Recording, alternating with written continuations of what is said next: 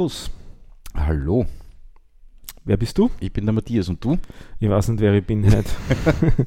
Nein, ich glaube, ich bin der Stefan. Das ist Folge 29. Jetzt muss ich mal wegen welcher Podcast ist das eigentlich. Ich bin ein bisschen desperat. Ich dem Matthias schon vorher erzählt. Also Folge 29 von Hour of Code. Wir haben den 27. Juli 2018 und ich bin zurzeit mehr mit Silikonfugen beschäftigt als mit Programmieren. Und das ist nicht kompatibel zu meinem Gehirn. Aber immerhin, wir nehmen auf. Nämlich die fünfte Episode aus der Reihe ähm, From Nan to Tetris. Und ich gebe es gleich am Anfang zu, ich hab geschummelt. Ja, Du auch? ein bisschen. Hast du nur geschummelt, weil ich geschummelt habe, oder hättest du von dir aus auch geschummelt? Ähm, das kann ich jetzt nicht sagen, du hast mich schon beeinflusst, weil du hast, hast mir erzählt, dass du geschummelt hast. Ja. Und dann haben wir gedacht, na, dann darf ich auch schon. Dann darfst du auch schummeln. ja, jetzt werden wir wahrscheinlich geschimpft. Jetzt wird niemand mehr uns zuhören. genau. Das ist gekommen. Ähm, was haben wir gebaut? Einen Computer. Einen Computer haben wir gebaut, Mhm. genau. Ähm, und zwar, wir hatten ja schon Memory, wir hatten Alu, Alu, genau.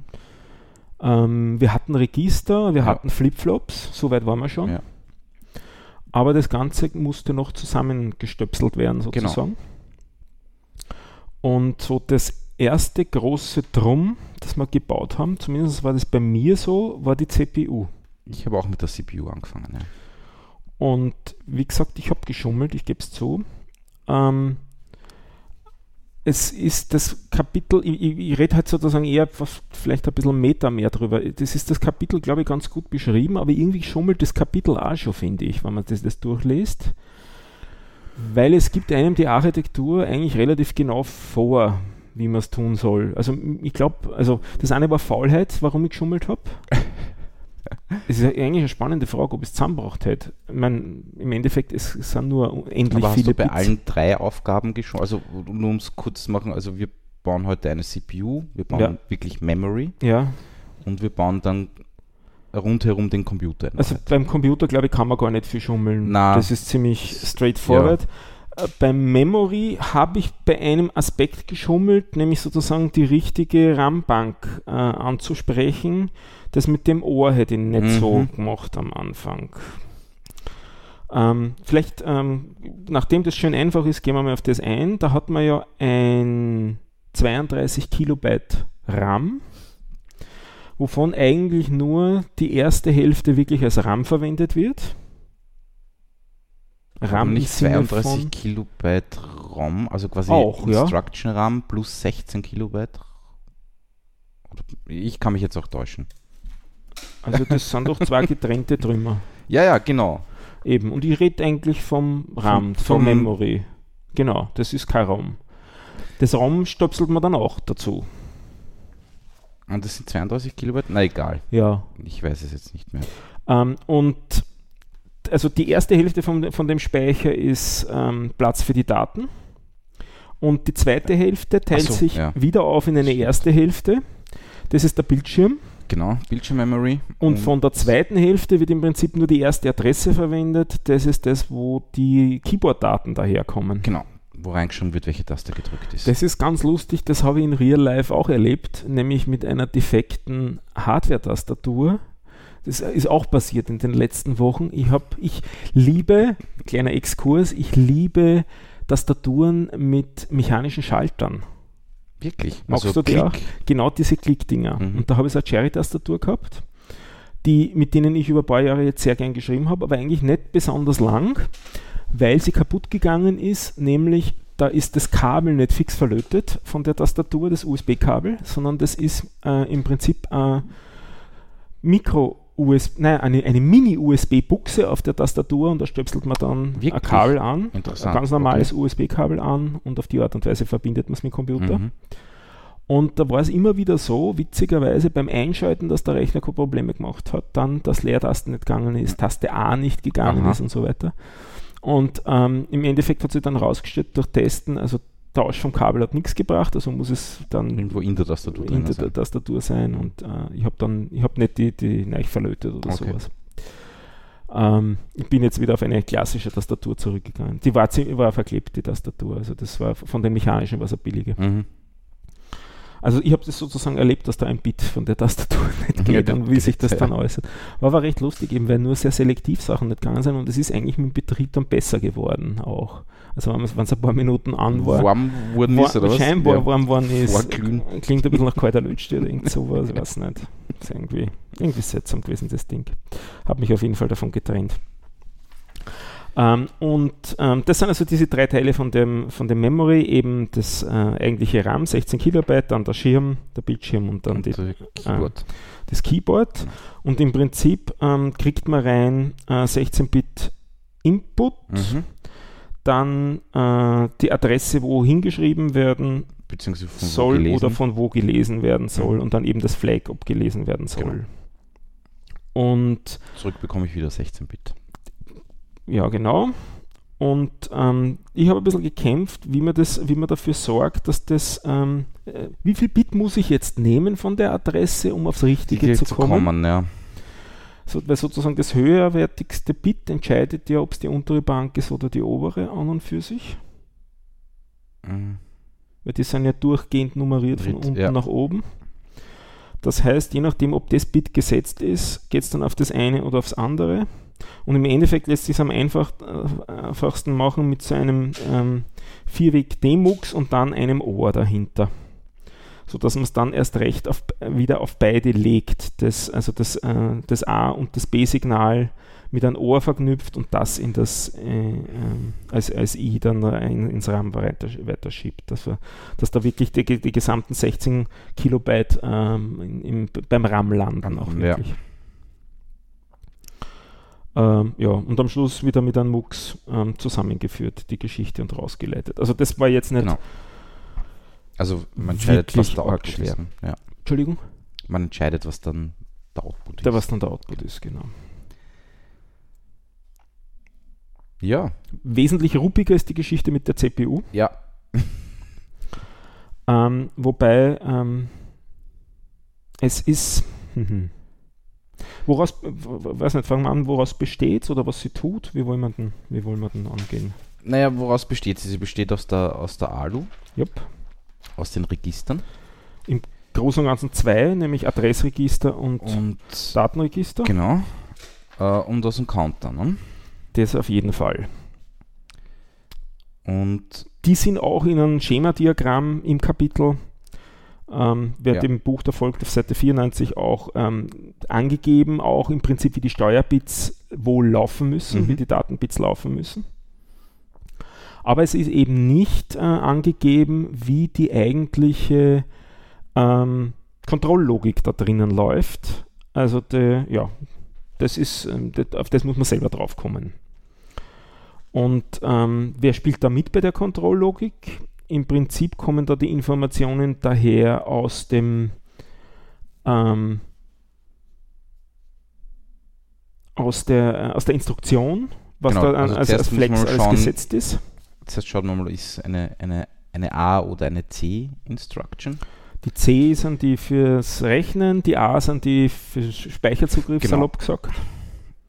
Wer sich ans letzte Mal erinnert, sonst im Detail dort wieder nachher, beziehungsweise Kapitel 4 nochmal lesen.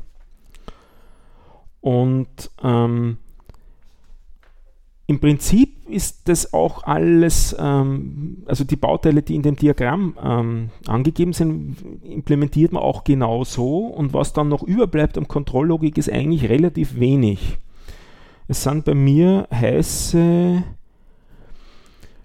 fünf äh, Bauteile, die nichts anderes tun, als im Prinzip Bits drehen, also entweder mit einem Not, mit einem OR oder mit einem Und verknüpfen, Mhm, genau. nur um dann die Alu mit dem richtigen, Richtigen Zeug zu versorgen zu Genau. können.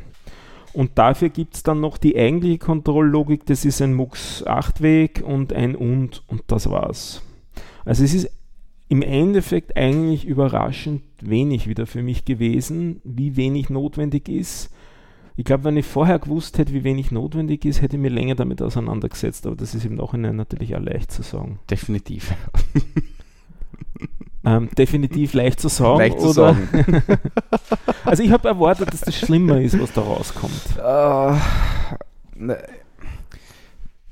Ich habe Also ich ich- hab ich nicht muss sagen- intuitiv gesehen, wo ich jetzt die Sachen mir zusammenglauben muss und wie ich sie drehen muss und wann was sein muss. Ja. Sozusagen die Fälle alle durchrattern und haben gedacht, puh, das ist jetzt eine Bitschubserei. ja, ich habe mir auch gedacht, oh, das wird ewig lang und man, man muss da alles wirklich kleinweise zerlegen und äh, Und man hat keine Zwischenschritte.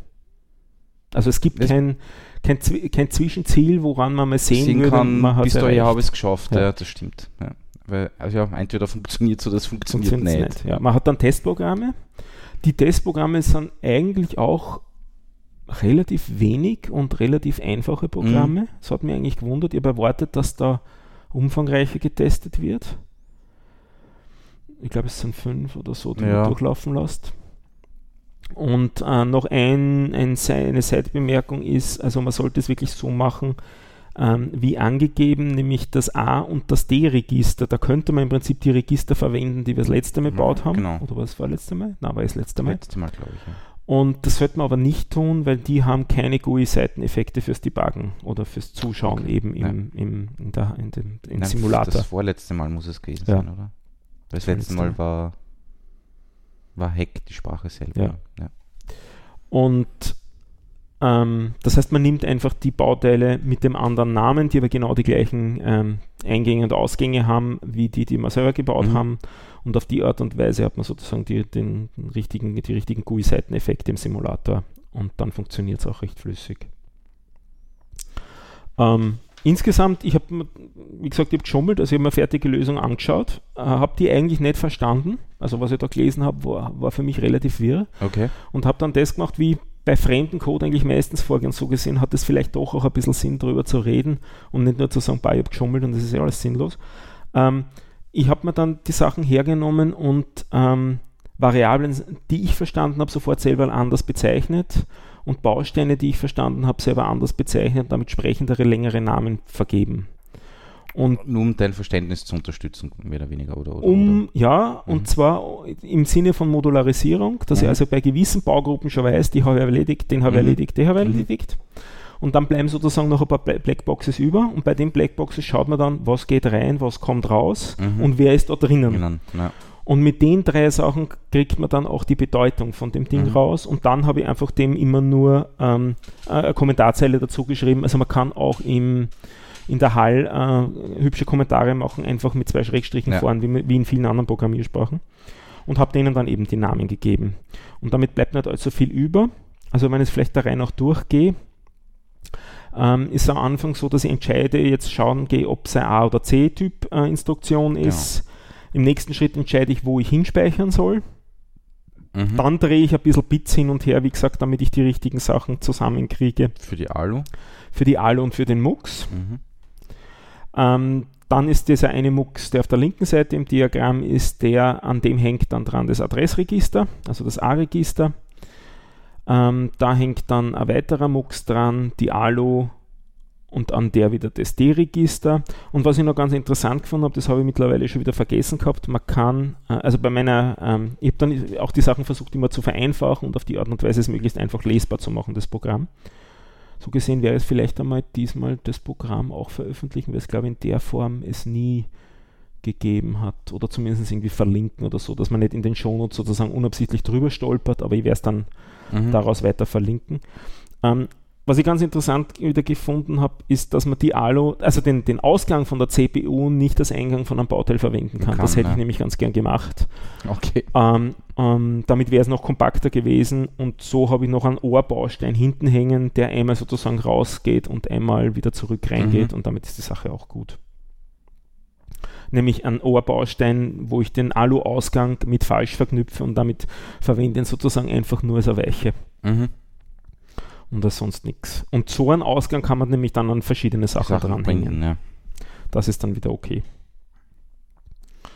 Ähm, man hätte zwei Nots nehmen können oder sowas, aber es ist am ja. einfachsten. Man kann, also es gibt unterschiedlichste Wege. Also Total, ja. ja.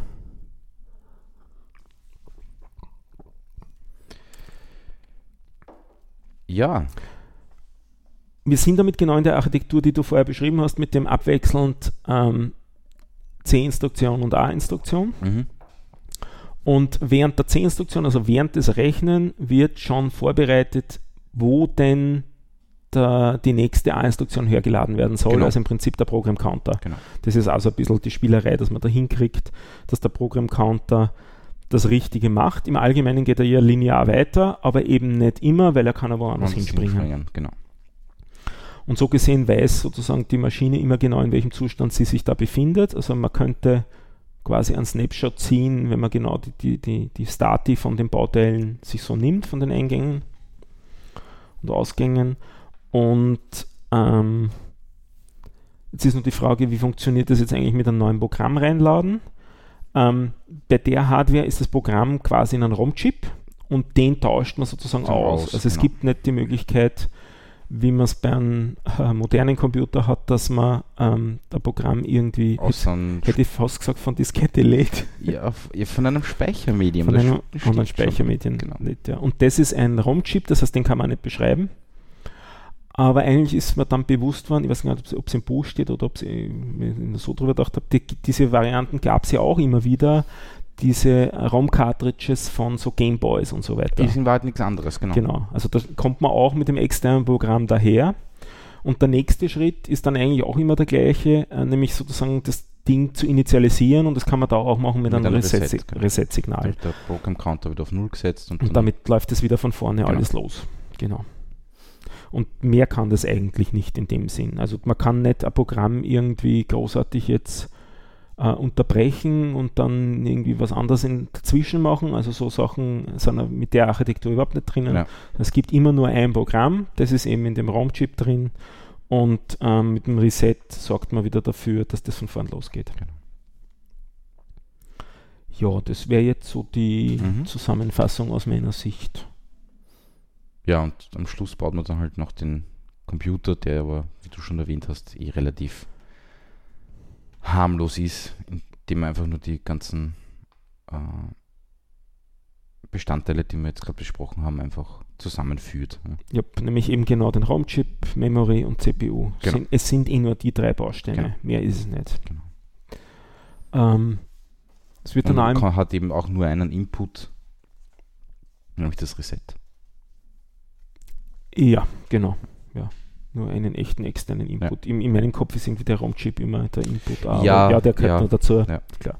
Also es gibt sonst kein. Äh, naja, das, die, die Tastatur ist noch ein Input-Signal, nicht? Aber das sieht man Aber nicht im Diagramm. das sieht man im wird Diagramm nicht so nicht, ja. ausgeführt.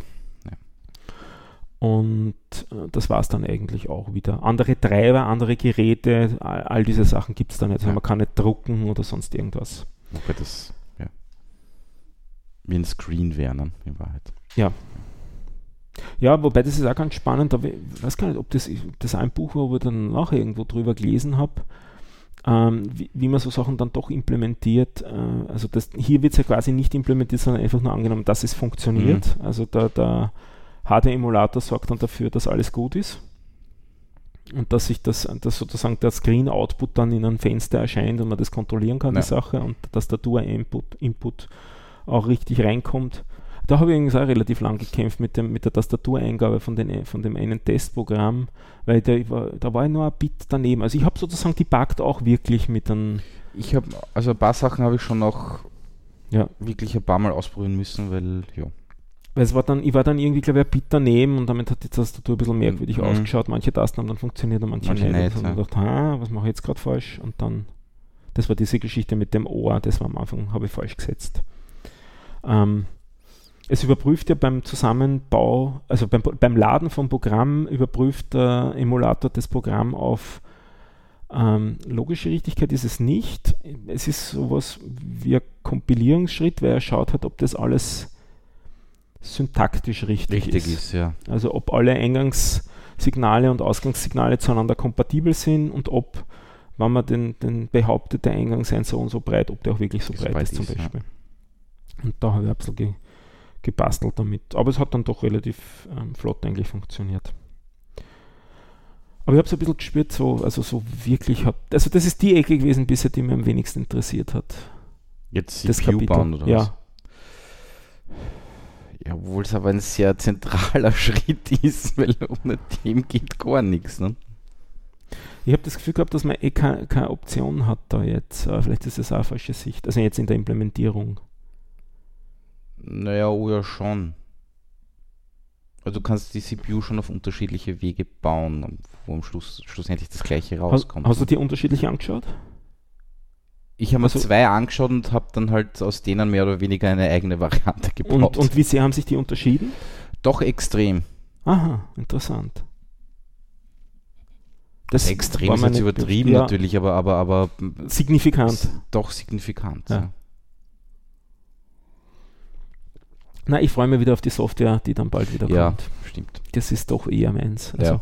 Löten ist noch okay, aber das Designen von der Schaltung, und das ist es ja da, da habe ich nur ein Elektroniktrauma, glaube ich, aus der Uni.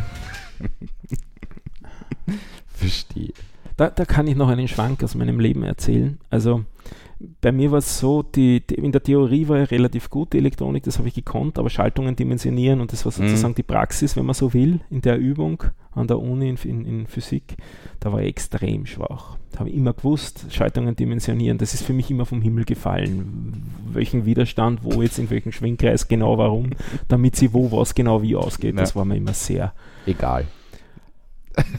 Nicht einmal egal, ich habe mich wirklich bemüht, ich habe es einfach nicht wirklich gekonnt und nicht Okay. wirklich verstanden, weil wir haben dann auch teilweise den, den, den Übungsleiter gefragt und er hat gesagt, ja, das macht man so. Aha, gut. Und warum? Also so den, die Begründung dahinter, Mhm. das, das hat sich mir nicht erschlossen. Okay. Ich habe die Theorie gehabt, ich habe ver- verstanden, wie ein Schwingkreis funktioniert, aber wie ihn jetzt dimensionieren muss im, Mhm. im Umfeld, jetzt nicht nur einen einfachen Schwingkreis, sondern eine komplexere Schaltung, das war mir immer ein Rätsel.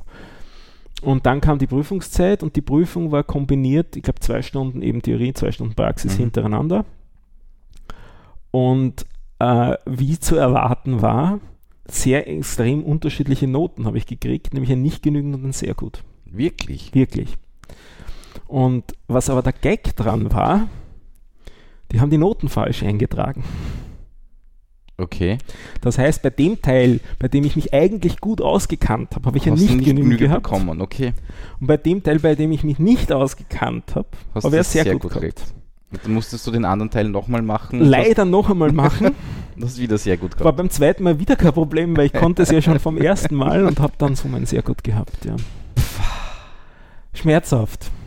Aber das ist das einzige Mal in meinem Studium, dass ich irgendwo Glück gehabt habe, so in dem Sinn. Aber ich habe es nicht fassen können. Ne? So einerseits das, mir das Bewusstsein, das wird nichts, du musst die Übungen wieder machen und dann, ha, falsch eingetragen. Ja.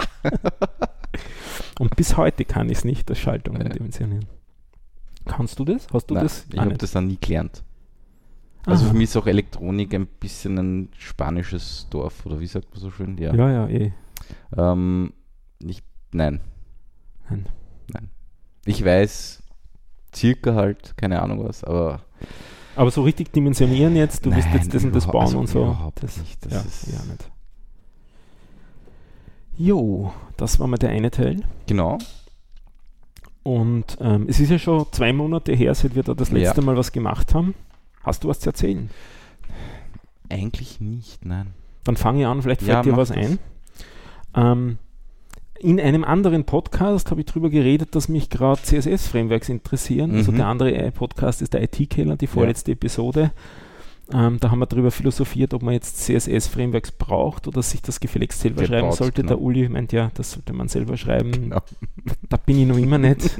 Also ich habe mich jetzt ernsthaft damit auseinandergesetzt und mir angeschaut, einmal, was diese Frameworks eigentlich wirklich genau machen und wie viel muss man dann selber tun. Und es übersteigt meine, mein Animo, sich damit genau auseinanderzusetzen. Ich habe mittlerweile gefunden, eine ganz gute Dem, äh, Dokumentation für das CSS-Grid und so. Mhm. Und das ist also ein, eines der Themen. Und ich habe bisher eigentlich fast überall äh, Bootstrap 3 verwendet und dann noch ein Theme darauf aufbauend. Und das Bootstrap-Framework ist ja eigentlich ursprünglich, glaube ich, aus Twitter raus entstanden, Mhm. aber relativ schnell dann irgendwie rausgewachsen. Er hat ziemlich viel ähm, JavaScript-Komponenten und das, ähm, das Grid ist ein ziemlicher Hack, glaube Okay. ich. Also das ist noch vor ähm, Flexbox-Zeiten. Mhm. Und eigentlich sollte man da schon längst auf 4 gehen und das wird auch mittlerweile in manchen Browsern schon angemotzt. Äh, aber ich verwende auf dem Aufbauend eigentlich das Boot Flat als Thema und das ist ein bisschen mehr als ein Thema, das hat, bietet auch weitere Komponenten und das wird seit ein paar Jahren nicht mehr gewartet. Das heißt, ich bin da in gewissem Sinne an einer Sackgasse angestanden und habe gewusst, entweder ich muss mir im Prinzip das Thema selber komplett neu schreiben Mhm. ähm, beziehungsweise ich muss mir das sowieso, das Thema neu schreiben und ich kann mir jetzt eigentlich überlegen, mit welchem Framework mache ich weiter. Ja. Und habe mir einige Frameworks angeschaut, Äh, unter anderem auch solche, die von sich behaupten, komplett ohne JavaScript auszukommen. Ähm, was sind so die Klassiker, wo JavaScript verwendet wird? Dropdown-Menüs ähm, und andere ähnliche dynamische Komponenten, wo sie was tut, wenn man wo draufklickt. Ja, Models aufmachen, was auch Ja. immer. Und Ahnung, eigentlich geht das alles auch ohne JavaScript. Und ähm, du, du, du schwankst mit dem Kopf. Jein. Fällt da was ein, was nicht geht? Also ich, ich käme jetzt dann mit einem Beispiel, weil das ist das eine, was ich da auch genudelt habe. Also kann ich bei OnClick ein Model aufmachen nur mit CSS? Äh, du kannst ein Element. Oh ja, ich glaube schon. Meine, im Endeffekt denkst du an das Model eine Klasse, aber wie du das dann triggerst über was anderes, es könnte sein, dass man es da auch braucht. Es ist ein ähnliches Beispiel beim, beim Dropdown von dem Hamburger Menü, habe ich gesehen, Mhm. dass dort auch jetzt JavaScript verwendet wird. Nämlich, das setzt genau die, eine Klasse ja- um Genau. auf dem anderen durch das Umsetzen von der Klasse hat es dann wieder das, äh, also es wird nicht sozusagen ein- und ausgeblendet, sondern die Klasse Mhm. macht das dann im Endeffekt. Das Framework, von dem ich da rede, ist Bulma. Bulma.io ist die Webseite. mhm. Kennst du? Du hast, Hab hast du schon ja. öfters erwähnt, deswegen ja. Und das gefällt mir eigentlich ganz gut. Also es scheint recht sauber implementiert zu sein. Wo ich mir das, das erste Mal angeschaut habe, haben sie einen Bug gehabt mit, mit Tabellen, die immer wieder mal wo rechts rausgestanden Mhm. sind. Das ist mittlerweile gefixt und ich habe es jetzt auch verwendet. Und die Webseite zu dem Podcast hier, die äh, basiert auch auf diesem Bootstrap und Bootflat, auf der Okay. Kombination. Und äh, implementiert ist das ja in Jekyll mit einem Plugin und einem Thema und dieses Thema habe ich selber geschrieben. Das ist Mhm. also im Prinzip zusammengesetzt, diese Komponenten. Und für noch einfachere Webseite ist die dann nämlich meine eigene private Webseite, äh, beziehungsweise eine Firmenwebseite, habe ich ähm, das genauso verwendet gehabt, nur halt keinen Podcast dort hineingenudelt. Und die habe ich jetzt einmal umgestellt auf Bulma, indem ich genau eben so ein Jekyll-Thema auch wieder gemacht habe. Ja. Und im Prinzip besteht das eben aus dem Bulma jetzt und Font Awesome. Äh, wobei das auch eine ganz lustige Geschichte ist. Äh, ein paar Sachen von Awesome haben auf einmal plötzlich nicht mehr so funktioniert, wie ich das erwartet hatte. Die haben nämlich die Schrift jetzt auseinanderklabüstert in mehrere Schriften und dementsprechend haben die jetzt dann auch andere Prefixes. Also ähm, die ganzen, also Klassiker ist das Twitter-Icon. Mhm. Das ist ja von der Firma Twitter und alles, was so Firmen-Icons sind, ist eine Extraschrift. Und hat jetzt ein anderes, es hat nicht mehr FA vorne stehen, sondern es gibt eigentlich FS und FB. FS für, äh, ich glaube, für Solid, also Font Awesome Solid und FB für Font Awesome Branding oder Aha, Brand. okay. Und eben genau die Firmen sind, Logos sind alle in diesem Brand drinnen Mhm. und das ist dann auch eine extra Schrift, die geladen wird, also eine extra äh, Datei, die da geladen wird. Das hat, damit hat man wieder einen Request mehr. Aber nichtsdestotrotz sind es viel weniger Requests, weil eben das JavaScript wegfällt. Ja. Und äh, es, also viel weniger, es ist viel weniger, was geladen wird. Aber das CSS ist deutlich kleiner jetzt als das, was ich vorher gehabt habe, Mhm. drinnen gehabt habe. Und das habe ich jetzt einmal umgestellt und damit geht die Seite doch um hübsch was schneller, weil Mhm. der eben nicht warten muss mit dem Aufbauen, bis alles an JavaScript damit da ist und so Ja. weiter. Und das Einzige, was da halt noch an JavaScript vorkommt, ist ähm, das Hamburger Menü.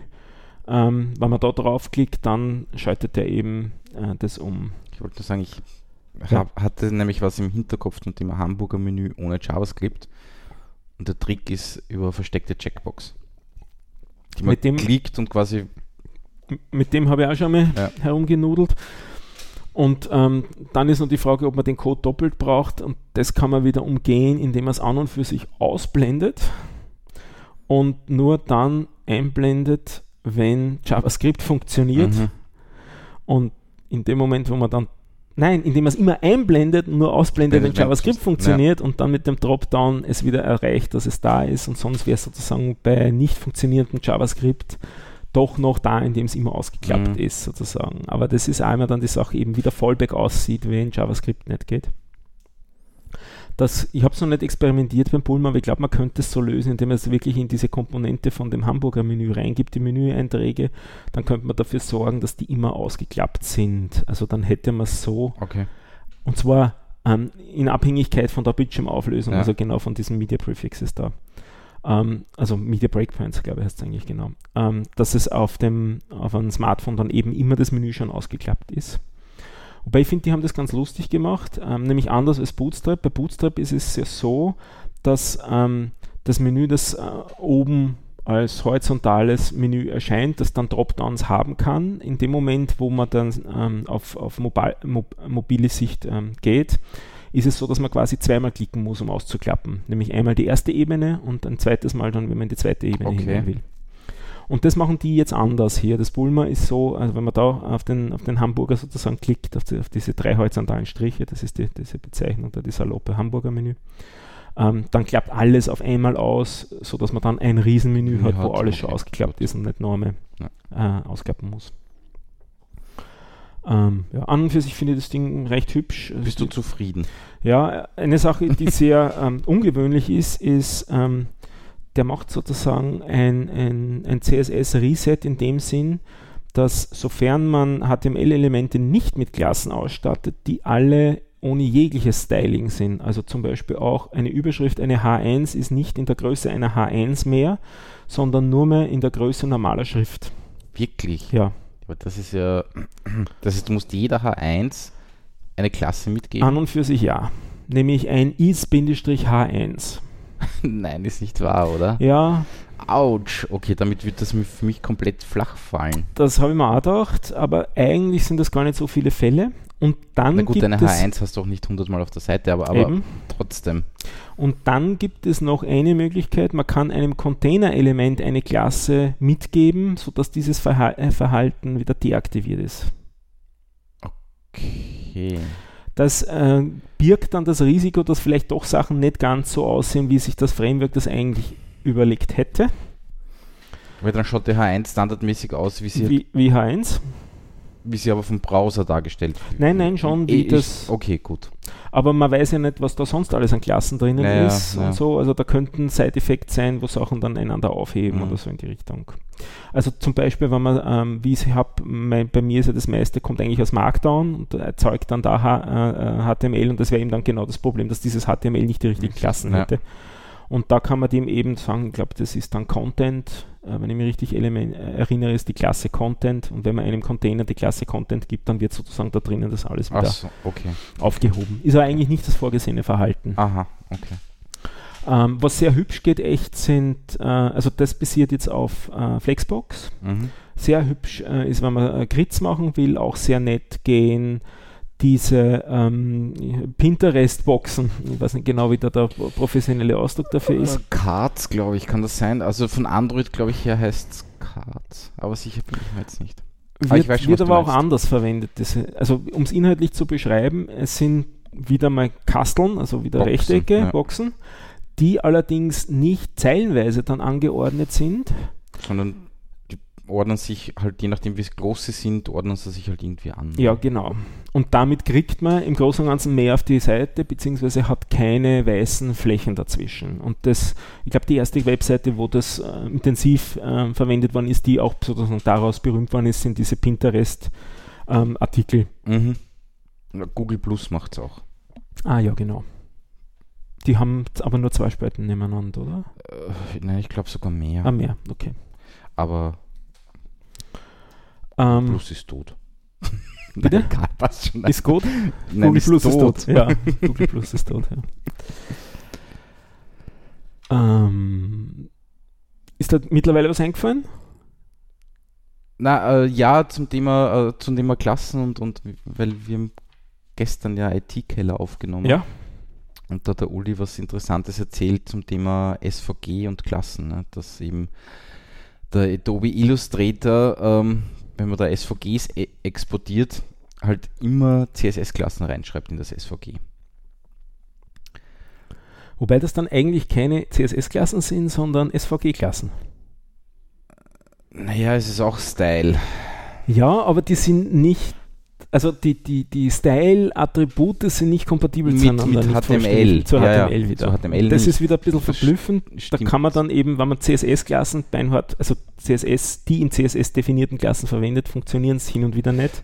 weil man falsche Attribute Genau, erwischt. genau, das schon. Das Problem ist nur, wenn man jetzt quasi zwei, also und er, er verwendet halt immer die gleichen Klassennamen, nämlich CLS1, CLS2, CLS3 und wenn man dann halt mehrere äh, SVGs äh, einbindet, Ja. dann überschreiben sich diese Styles halt. Last wins, nicht Genau, so. der ja. letzte gewinnt. Ja. Was durchaus komische Effekte haben kann. Ja, da brauche ich halt mal ein bisschen Namespacing. Ja, genau, das haben wir auf das sind wir auch gestern Aber gekommen. das kann, kann man ja relativ locker dann implementieren, oder nicht? Du musst halt die Klassennamen umschreiben. Genau. Also das müsste, aber das ist ein, ein, ein Ja, ja, nein, Select and es, Replace, nicht? ja, ja, eh, aber Ja. Viele exportieren halt einfach aus einem Illustrator Und wundern sich dann. laden es hoch und Ja. die Geschichte ist gegessen. Ne? Ja. Ja. Das ist ganz lustig, was ich da jetzt so großspurig erzählt habe, weiß ich genau eine Woche. okay. Ich habe ein Buch gelesen, ich werde auch ein paar Bücher jetzt dann in, den, in die Shownotes verlinken. Ich habe ein Buch gelesen über äh, D3JS oder D3, Ah ja. Mhm. äh, je nachdem, wie man es bezeichnen will. Das ist ein Framework, kann man ruhig sagen, ähm, zum Erstellen von, Visualisierung. ja, ich wollte so Di Diagramme sagen, aber so speziell weiß, ist es eigentlich gar Ja, nicht. es ist, geht viel weiter eigentlich. Und ähm, das macht aber auch eben genau SVGs und sonst denke ich gar nichts. Mm, Ja. Und das ist ganz lustig, wie die erstellt wird, äh, wie diese erstellt werden. Also das, die, die, die Programmier- oder die DSL sollte man eigentlich sagen, ist im Prinzip eine Verkettung von ähm, Methoden aufrufen, Funktionsaufrufen. Und eigentlich äh, kommt man recht schnell rein. Also das hat mich sehr gewundert in dem Buch. Am Anfang habe ich gedacht, na, das ist ein seichtes Buch, da geht nicht viel weiter und plötzlich nach 50 Seiten hatte man schon Interaktion drinnen und das Ganze hat professionell ausgeschaut auch. Also das Buch kann man wirklich empfehlen. Es heißt gar nicht D3 oder so, sondern es heißt ähm, sowas wie interaktive Webanwendungen erstellen auf Englisch. Also äh, Aber war das bei dem hum Humble Genau, Bundle? das war bei dem Humble Ah, ja. Bundle dabei. Und das ist aber ein ganz normales O'Reilly-Buch, Mhm. daher kann ich es einfach verlinken. Und also wer mit die drei ähm, anfangen will und was sucht, was man einfach flüssig lesen kann, sodass man nicht einmal aufregend die Codebeispiele selber tippen Mhm. muss, weil es wirklich, wirklich, das kann man einfach runterlesen, das Mhm. Buch. Kann ich wirklich sehr empfehlen Okay. und ist sehr nett. Weil mir hat irgendwie immer so diese Grundlage gefehlt. Ich habe relativ viele Bibliotheken verwendet, die, die auf die drei aufbauen. Also das, das ich glaube in, in 2 die 3 oder in 4 die 3. Also das ist so eine, eine Diagrammbibliothek, die dann ziemlich komplexe Diagramme erstellen kann. Ähm, die habe ich mit großer ähm, Begeisterung immer wieder verwendet, aber ich habe nie die drei selber verwendet. Mhm.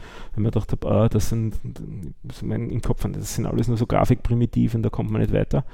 Aber es ist in dem Buch wirklich gut beschrieben, wie man das angeht und ähm, wie man Elemente ähm, Also auszeichnet und so. Die 3 ist wirklich mächtig. Ja. Also ist wirklich ein tolles Framework. Man sollte sich nur trotzdem immer überlegen, was, ob es wirklich braucht für den, für den Anwendungsfall, weil es halt auch kleinere Lösungen gibt für irgendwelche Diagramme anzuzeigen. Kleiner jetzt im Sinn von die Bibliothek ist Ja. dann kleiner.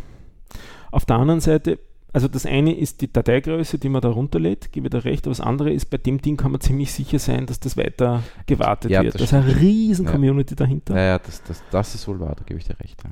Während bei einer vielleicht kleineren Bibliothek, die dann nicht mehr gewartet wird, Ja, also ich ich war, bin da schon ein paar Mal verbrannt worden mit so Bibliotheken. Also dann ich habe letztes Flot-Charts Ja, das ist verwendet, das schön. wird, glaube ich, schon seit Jahren nicht mehr gewartet, kann das Ja. sein? Ich glaube, da war der letzte Commit auf GitHub vor drei Jahren oder Ja, so. Ich, ja. ich kann mich jetzt auch täuschen, aber irgend so Aber Flot ist auch gut, ja. Ja. Und äh, es ist eigentlich, finde ich, recht hübsch, was da rauskommt bei dem D3. Also das ist, ähm, der Code ist auch noch le nicht lesbar. Mhm. Und auch die SVGs dann eigentlich, die dann daraus entstehen, sind nicht furchtbar. Also man kann eigentlich sogar die SVGs lesen, Mhm. finde ich. Also da, ähm, und auch ganz hübsch debuggen dann. Also die, die man kann sich das dann im, im, im Debugger anzeigen lassen vom Browser und das ist alles, finde ich, finde ich sehr nett. Also das war echt die positive Ra- Überraschung. Mhm. Ich, mich hat der Buchtitel interessiert und dann war es dann, ah, das ist die 3, das wollte ich eigentlich schon immer lernen und dann, ah, das ist ja wirklich einfach lernbar. Also das, das kann ich sehr empfehlen. Das ist was Positives. Und dann Jetzt äh, was Negatives. ja, wo ich also wenig Begeister, weniger Begeisterung aufbringen. Es wird jetzt immer schlimmer. Ähm, ich habe mir jetzt angeschaut, ein bisschen so Alternativen. Ich habe ja relativ viel gelernt, habe ich glaube ich hier auch im Podcast erzählt, über Android-Programmierung in letzter Mhm. Zeit, weil, weil mich da, ähm, Ja. was ein größeres Projekt vor mir habe und habe mir jetzt zwei Alternativen angeschaut dazu. Das eine ist das Ionic Framework. Mhm. Ähm, das ist ein, also das sind Frameworks, um Applikationen zu erstellen für mobile Devices. Und ich sage so allgemein, weil die eigentlich alle auf unterschiedliche Plattformen hin äh, kompilieren können. Mhm. Also das Ionic basiert auf Cordoba, also baut auf auf Cordoba. Ähm, das an und für sich auch schon ein Framework dafür ist, aber das ist eben dann noch ein, ähm, es ist dieses TypeScript jetzt, ja genau, Ionic Okay. 2 ist jetzt TypeScript vorher, das 1 war ähm, Normales JavaScript. normales JavaScript, damit habe ich jetzt mir ein bisschen mit TypeScript auseinandergesetzt, was ich in der Form auch noch nie gemacht habe. Und es ist jetzt nicht furchtbar, aber so wirklich getriggert hat es mich nie und es ist ein relativ mächtiger, wüster Stack, aber man kann dann rauskompilieren eben auf Android, auf ähm, iOS, aber auch auf Desktop-Applikationen raus, Okay. was doch ganz ein netter ähm, Ansatz ist. Ähm, wieder mit dem, dem üblichen, aber das hat man eigentlich eh fast immer. Aber, aber, aber nicht auf nativen Code hin, sondern es ist immer noch eine äh, Cordova Ganz genau. Okay. Ja. Das heißt, im Prinzip sind das Webviews, Mhm. also sowas wie Browserkomponenten, die in eine Applikation eingebettet werden und die dann aber doch Zugriff auf die APIs ähm, alle eigentlich Genau. haben. Also man, es ist so der, der, der Einstieg, wenn man Webprogrammierung kann, kann man die Webtechnologien alle weiterverwenden, weil es ist ja Webbrowserkomponente und lernt noch die Sachen dazu, die man für die Sensoren, die man gerade hat, da braucht dazu. Hat aber den Drawback, dass man eben wirklich immer genau in diesem, in diesem Webkomponenten, äh, in der Webkomponentenwelt drinnen steckt. Äh, wobei die durchaus auch unterschiedliche Komponenten für unterschiedliche Betriebssysteme haben, sodass die dann nativ oder nativ nahe aussehen. Mhm. Und ähm, wirkt also alles sehr ausgereift. Ähm, ist ja wieder ein Buch, ähm, das ich da äh, in die Shownotes reingeben werde. War auch in diesem Humble Bundle drin. Und wenn es nichts anderes gäbe, würde ich das durchaus machen. Also es ist nicht so, dass es mich komplett abgeschreckt Okay. hat, das Zeug. Es ist halt nur wieder ein ziemlich wuchtiger Stack. Ne? Das ist das Cordova und da drauf das Ionic und es ist wieder TypeScript dabei und man muss sich dann doch wieder überlegen, was will man jetzt genau wo haben. Äh, es sind, also bei den Beispielen gab es eigentlich keine Weichen für die unterschiedlichen Betriebssysteme, sondern das hat dann eigentlich immer sozusagen geradeaus funktioniert. hinaus Okay. funktioniert, ja. Ähm, was wollte ich noch dazu sagen? Ich glaube, es fällt mir einfach Das nicht. andere war React. Ja, das habe ich da auch noch auf der Liste, aber jetzt zum, zum Ionic war noch irgendwas. Jetzt ist auch gerade wieder eine neue Version rausgekommen, da ist das Buch noch nicht dazu passend. Mhm. Ich glaube, Nummer 3 ist jetzt heraus. Das geht nur bis 2. Und ja, man schreibt halt so TypeScript, also im Prinzip schreibt man JavaScript und HTML Ja. und so weiter und kann alle Webkomponenten, die man so hat, oder die man, alle Webtechnologien, die man so hat, weiterverwenden. Aber es ist eben die Idee, dass man kein weiteres Framework jetzt großartig braucht, wenn man das alles da Mhm. dabei hat bei dem Ionic. Äh, andere Geschichte ist das React, das ich mir jetzt endlich auch einmal angeschaut habe, mit eigentlich dem, der gleichen Intention. Auch so eine Sache, die man immer schon mal anschauen wollte. Ich habe relativ viel mit Ember gemacht. Das ist ein paar Jährchen her, also da bin ich auch nicht auf Letztstand. Und das React, das Buch, ist immerhin von 2017. Aber für Mobile Apps jetzt, oder wie? Oder, oder Dann auch, also das ist dann React Native. Native, genau. Ja. Aber äh, um React Native zu machen, sollte man React, React können. können, ja. Und ich bin jetzt noch in dem Schritt, wo ich jetzt einmal das Okay, React gelernt habe. Und das war eine herbe Enttäuschung für mich. Also das ist, in dem Buch ist es jetzt ähm, mit ähm, ES6, also mit den neuesten ähm, Mhm. JavaScript-Klassen und so Mhm. weiter und Schreibweisen und, und mit diesem, äh, mit der ähm, anonymen Funktionen und so Mhm. weiter alles, alles beschrieben. Aber ich finde, was da rauskommt, ist ein ziemlicher Mess eigentlich. Also auch diese, die, die, die Embedded Templates, diese JSX-Templates, das haut mir alles nicht wirklich von den Socken. Und die, ich finde, es ist eigentlich relativ störend, dass man oft in einem File sehr viele unterschiedliche Sachen doch tendenziell drinnen Ja. vermanscht hat. Ich muss sagen, mit React habe ich mich noch nie auseinandergesetzt. Also das ist, das ist hat mich auch nie. Mich hat es deswegen interessiert, weil es Also- eigentlich jetzt doch ziemlich das dominante Framework geworden ist. Findest du? Mhm. Also was früher Angular Dominanz hatte, Mhm. hat sie, ich will nicht sagen komplett abgegeben, aber ist auf jeden Fall hinter React und äh, Vue oder Vue, je nachdem, wie man es aussprechen will. Die meisten sagen eigentlich eher Vue, glaube ich. ähm, ähm, also geschrieben wird das VUE, Mhm. ähm, hat, hat es doch eher ein bisschen verloren an Boden. Ähm, das Angular jetzt. das Angular, Mhm. auch weil ja das Angular doch ein richtiges Framework ist, also das hat einen Router dabei und so weiter. Ähm, ist nicht so groß wie das Ember, das Mhm. ist ja ein richtiges MVC-Framework oder Mhm. MVVC-Framework, also das ist noch größer. Aber wenn ich eine große Applikation schreiben müsste, die, wo, wo sich für mich dann wirklich ergibt, okay, das muss jetzt eine äh, kleinseitige Applikation, also Single-Page-Application, wie es so schön heißt, sein, dann würde ich die, glaube ich, jetzt wirklich in, Em in Ember weiterhin schreiben, weil ich dort alles aus einem Guss zusammen habe. Mhm. Vielleicht ist es eine Spur langsamer, wobei die sind jetzt mittlerweile dort auch deutlich schneller geworden, auch modularer geworden. Die hatten auch als, als einen Haken, dass sie überhaupt nicht modular waren. Mhm. Also das Analogon zum eigentlichen React ähm, oder React DOM sollte ich fast sagen. Na, eigentlich wirklich das, ja, React DOM ist Glimmer dort. Also da, die haben sozusagen auch diese, diese ähm, Web-Komponenten, den, den, der Teil des Frameworks der Web-Komponenten erstellt, auch ähm, herausgezogen als eigentliches Modul. Okay. wieder. Das war sehr viel modularer, als es früher war. Ähm, beim React, es gibt jetzt auch alles dazu, was ich von der Ember-Welt kenne, also eben an, äh, mehrere Router sogar. Es Mhm. gibt äh, die, diese ähm, äh, all, alles mögliche, Babel-Integration und so weiter. Also es ist alles da, aber ich finde, das, was rauskommt, ist nicht schön. Also vielleicht liegt es auch nur an dem Stil, in dem der schreibt, oder vielleicht bin Ja. ich einfach zu sehr vorgeprägt vom Ember, obwohl das Jahre her ist, aber pff, ich habe nicht das Gefühl, dass ich das schreiben wollte. Mhm. Äh, jo. Dann habe ich noch eine Sache.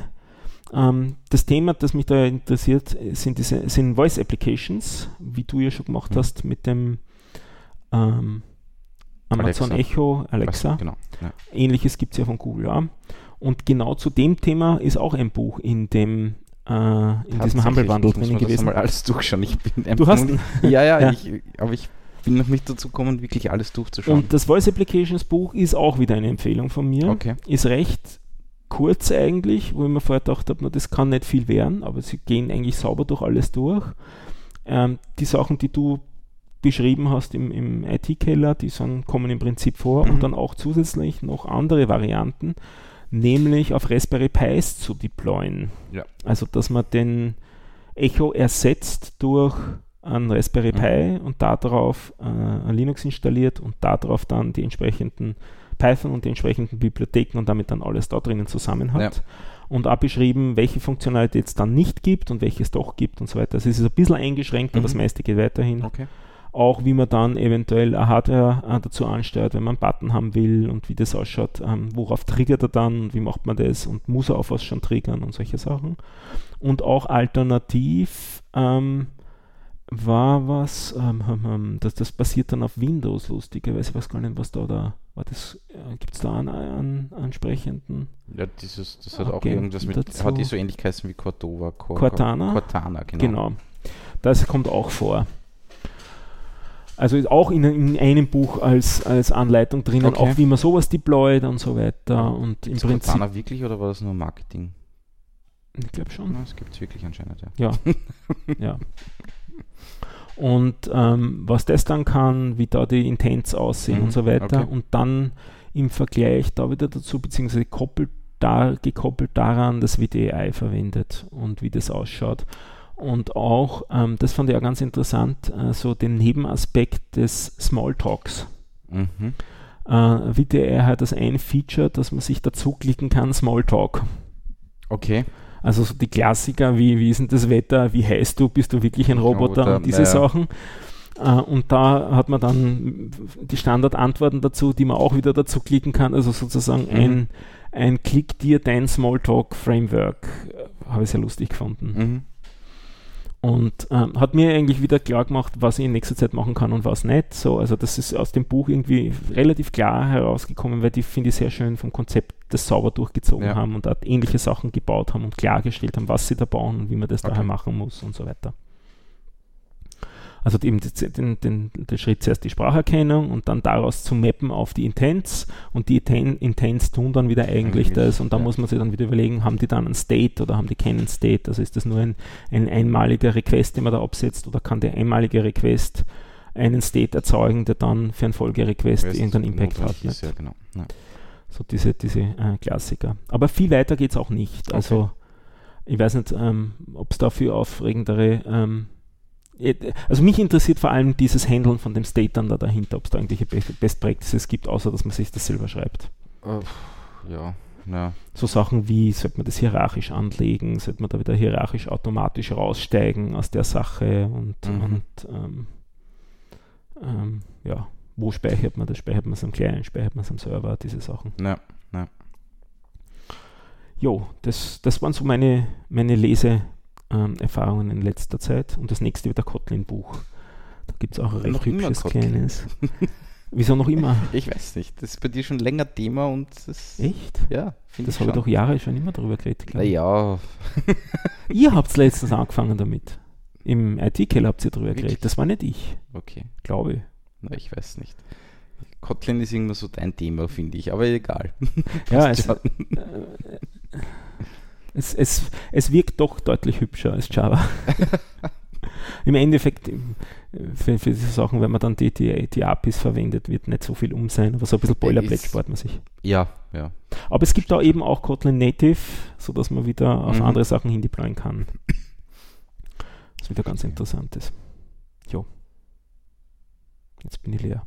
Ja, also wie gesagt, ich, ich, da ich auf Urlaub war und so, ist nicht viel passiert bei mir. Von dem her. Du hast vor dem Urlaub angekündigt, du wirst dich aus der digitalen Welt heraushalten. Wie? wie Naja, so, so die, wie, wie, wie sagt man das? Äh, Digitale Diät? Na, das hat irgendwie einen anderen Ausdruck.